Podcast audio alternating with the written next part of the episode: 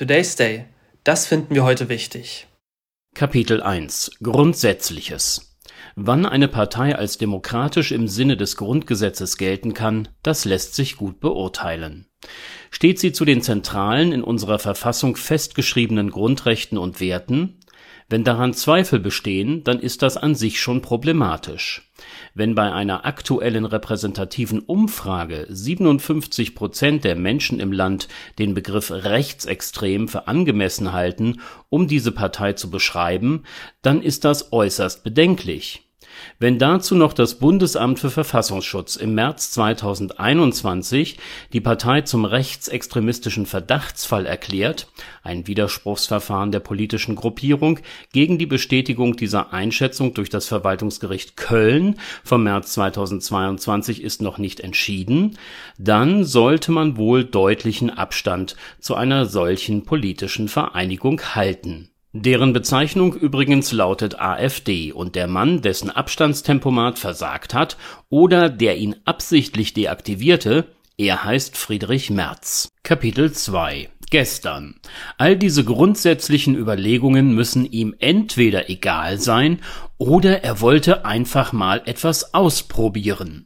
Jedenfalls wissen wir seit gestern, nachdem das ZDF das Sommerinterview mit dem CDU-Vorsitzenden ausgestrahlt hatte, unter welchen Bedingungen der Parteichef der großen Volkspartei sich eine Zusammenarbeit mit der AfD vorstellen kann.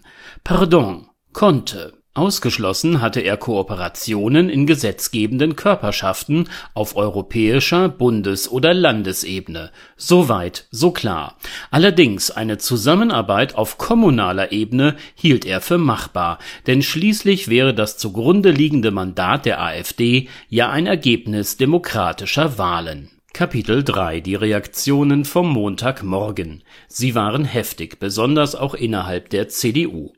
Tenor, es gäbe einen Beschluss mit der AfD nicht zusammenzuarbeiten, und zwar in jeglicher Form. Daran habe man sich zu halten. Deutlich wurde auch immer wieder, dass aus Sicht der CDU die AfD keine demokratische Partei ist, sondern als Bedrohung für die freiheitliche Demokratie in der Bundesrepublik wahrgenommen wird. Lediglich, das konnte niemanden überraschen, der neue CDU-Generalsekretär Carsten Linnemann stand seinem Vorsitzenden zur Seite und versuchte zu erklären, was Merz gemeint hatte aus den anderen Parteien war die Kritik ebenso deutlich wie aus den eigenen Reihen. Sowohl von Seiten der Grünen als auch der FDP wurden die Äußerungen des CDU-Chefs scharf verurteilt und es war die Bundesvorsitzende der Frauenunion, die ganz deutlich machte, warum es einen mal so, mal so Umgang mit der AfD nicht geben kann. Die Partei und ihre menschenverachtenden und demokratiefeindlichen Inhalte, so Annette Wittmann-Mautz, blieben die gleichen, egal auf welcher Ebene Kapitel 4 Zurückrudern. Das musste Friedrich Merz dann im Verlauf des Montagvormittags. Er stellte klar, dass die bisherige Beschlusslage ohne Einschränkungen weiter gilt. Folglich werde es keine Zusammenarbeit der CDU mit der AfD geben, auch nicht auf kommunaler Ebene. Kapitel 5 Schlussbetrachtungen.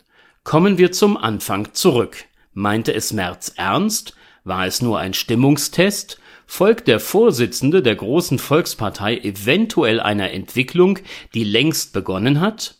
Mehr als einmal hatte die CDU zusammen mit der AfD über Sachverhalte einvernehmlich abgestimmt.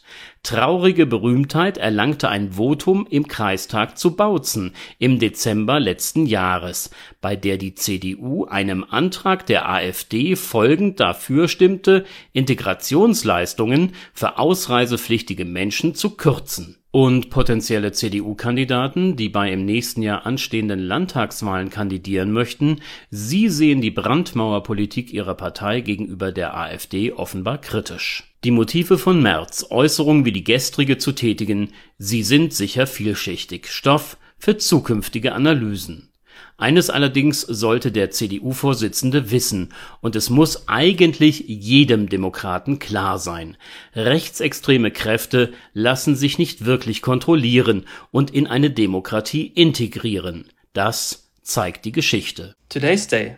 Ein Projekt von netkiosk.digital